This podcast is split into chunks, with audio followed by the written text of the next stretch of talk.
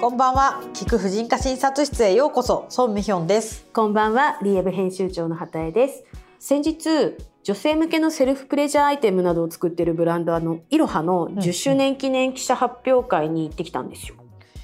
へえ。えあの天下のなんか姉妹バージョンみたいな？そうですそうです。天下が作っている女性向けのブランドですよね。なんか私これ10周年ということだったんですが、うん、10年前まだこういうあの番組もやっていなかったしそこまでアンテナが張れていなかったのであんまりいろはデビュー時の記憶がないんですけれど孫さんはずっとこう天下の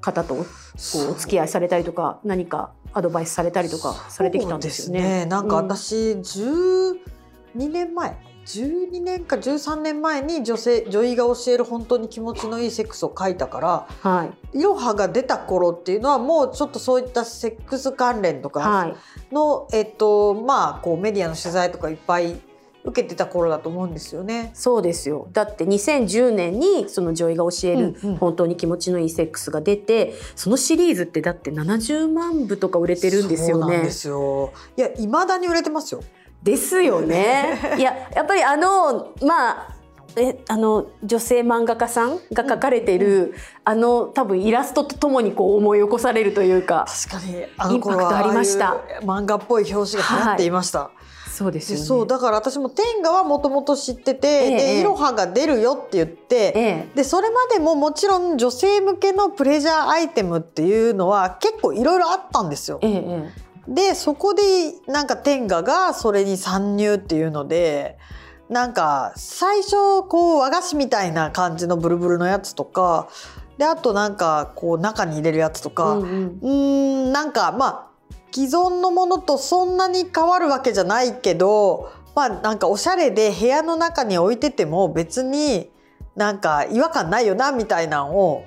出してきててすごいいいなと思った記憶はあります。そうですよね、まあ、今回いろいろ展示もされていたしいくつかの見本もいただいたんですけれども、うんうん、本当にパッケージが可愛くて雑貨屋さんみたいな感じ？そうですね。そう、まあ、そのもの、まあ、本当にあの、まあ、伝統的な形というかのものもなくはないっていうかなんですけれど本当にあのいくつかはえ和菓子って思うような色合いだったりなんなら手触りも和菓子みたいのもあったりして。そうなんか男用の天下のやつは結構色がすごいじゃないですか、はい、赤で。あそうなんですか。しましまで。ああのよく模型みたいになって見ます。あれがそのまんま商品なんですか？俺そのまま商品ですよ。知らなかった。ごめんなさい。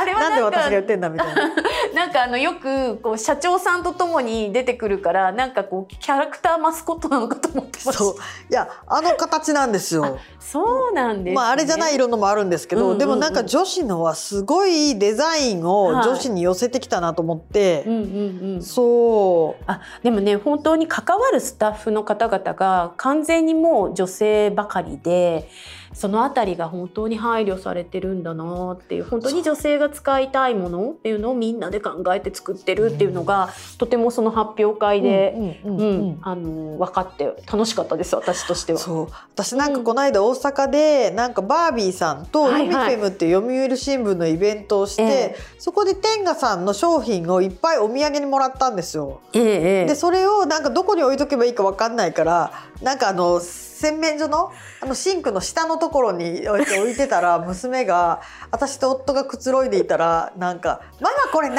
とか言って持ってきてあの天下プチっていうなんか花花の模様の形のなんかプルプルのやつあるんですけど。それ私たちあの番組であれですよ。あの西本ランドリーボックスの西本さんが推しアイテムだって言って教えてくれる使い捨てのですよね。多分同じセットを私もその発表会でいただいたんだと思うんです。普通に会社まで持って帰ってきましたけど私もちょっと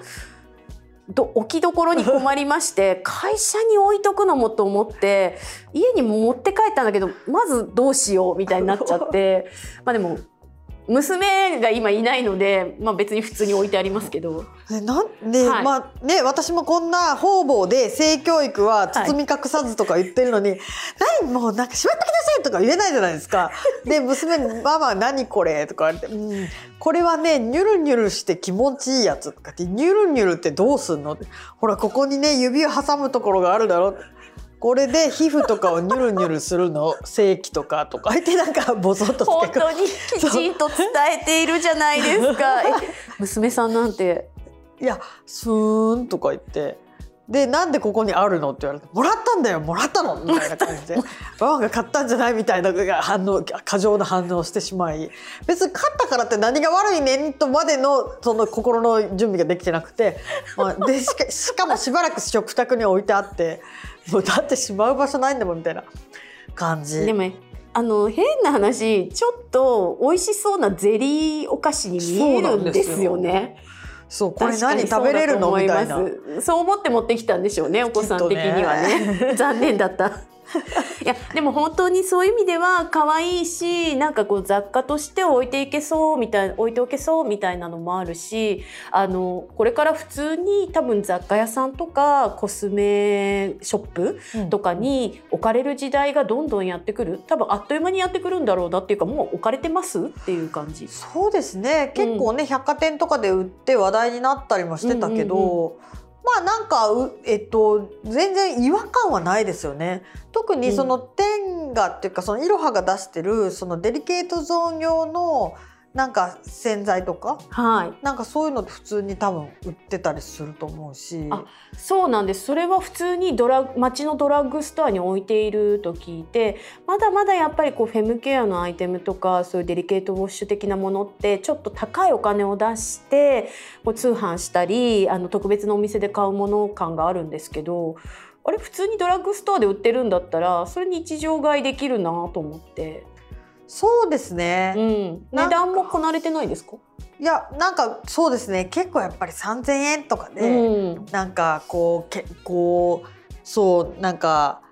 ちょっと高級なコスメショップで売ってる感じがあったけどドラッグストアでなんかやっぱりデリケートゾーンの商品も売るようになって、うんうんうん、でやっぱ海外とかだともともとね日本人にそういうアイテムがあるんだって知らない前から売ってんですよ薬局とかでそうだったんですねでもそうそういうこう普通に使える値段だと例えばママの特別な、まあ、化粧水とかもそうですけどママの特別なものだから使わないでみたいに家族に言わなくて済むというか。リーの読者ってまあシェアコスメとかそういうのが今流行ってて家族シェアみたいなことも言ってるんですけどあの普通にみんなで共有できるからいいですよね。そうですね。いやうちそれこそそのフェムケアのものがいっぱい試供品もらうんですよ。はいはい、もうなんかこうそれこそオールジェンダー用から女性用から、うんうんうん、もうなんかお風呂になんかどれでもお取りくださいみたいな。まあそれはだいぶ特殊な環境ですけど、ね、確かに。泡で出てくるのもあれば泡立てるやつとかもあって、うんうん、なんかいろいろ。あでも逆にね、うん、その男ちいちゃいあそうでした。 Voicy のコメントにちょっとコメントを頂いてそのフェムケア用で買っているものとかをこうお子さんにも使った方がいいんですか？デリケートゾーンでっていう。うちはそうしてました。もうおむつ、うん、おむつの頃から、うん、もうやっぱかぶれたりするじゃないですか。はい、なんかあのー、もうデデリケートゾーン専用のもので自分で手出してごらんって言って泡のせさせて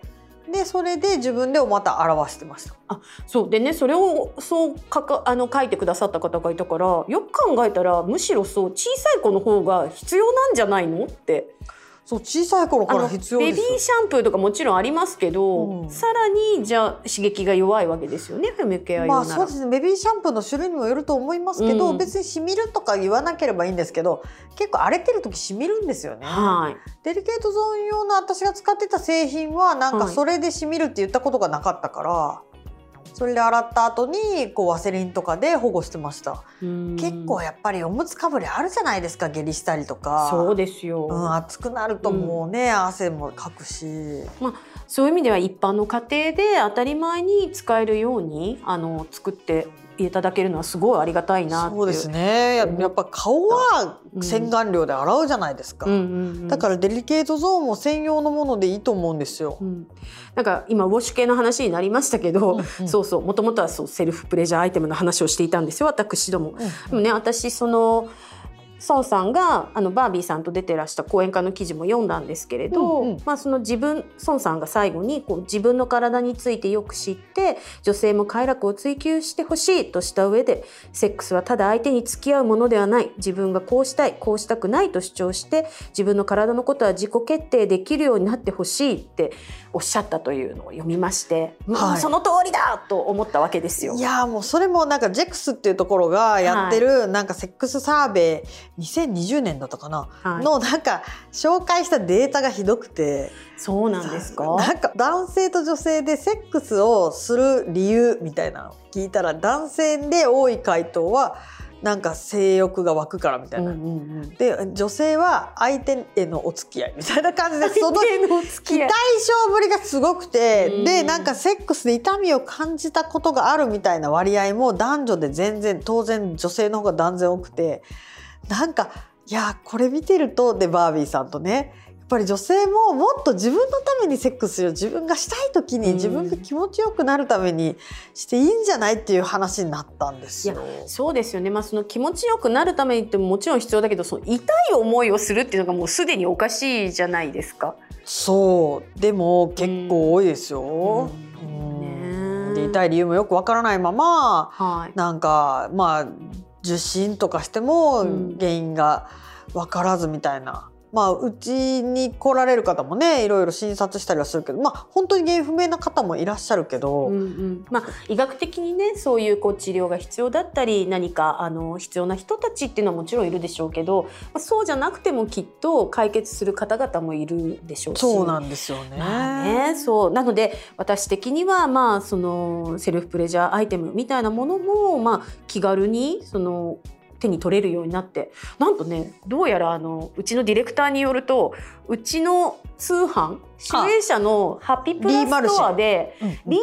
シェアイテムではないみたいなんですけれども全体のそのハッピープラストアとしてどうやらイロハのアイテム売ってるらしいんです。売ってるんやはい。なのでこれを聞きの皆様買えます。そうなん私もね、はい、あそこのユーザーなんでちょっと覗いてみます。覗いてみてください。ちょっと私も覗いてみますそんなわけでちょっとそのうちぜひねいろはの開発の方々のお話めちゃくちゃ面白かったんですよ。じゃあちょっとここに来てお話ししてもらいましょう。そうなんです。ちょっとお声掛けしてみようかなと思っているので皆様お楽しみによろしくお願いします。はいではでは。ではでは。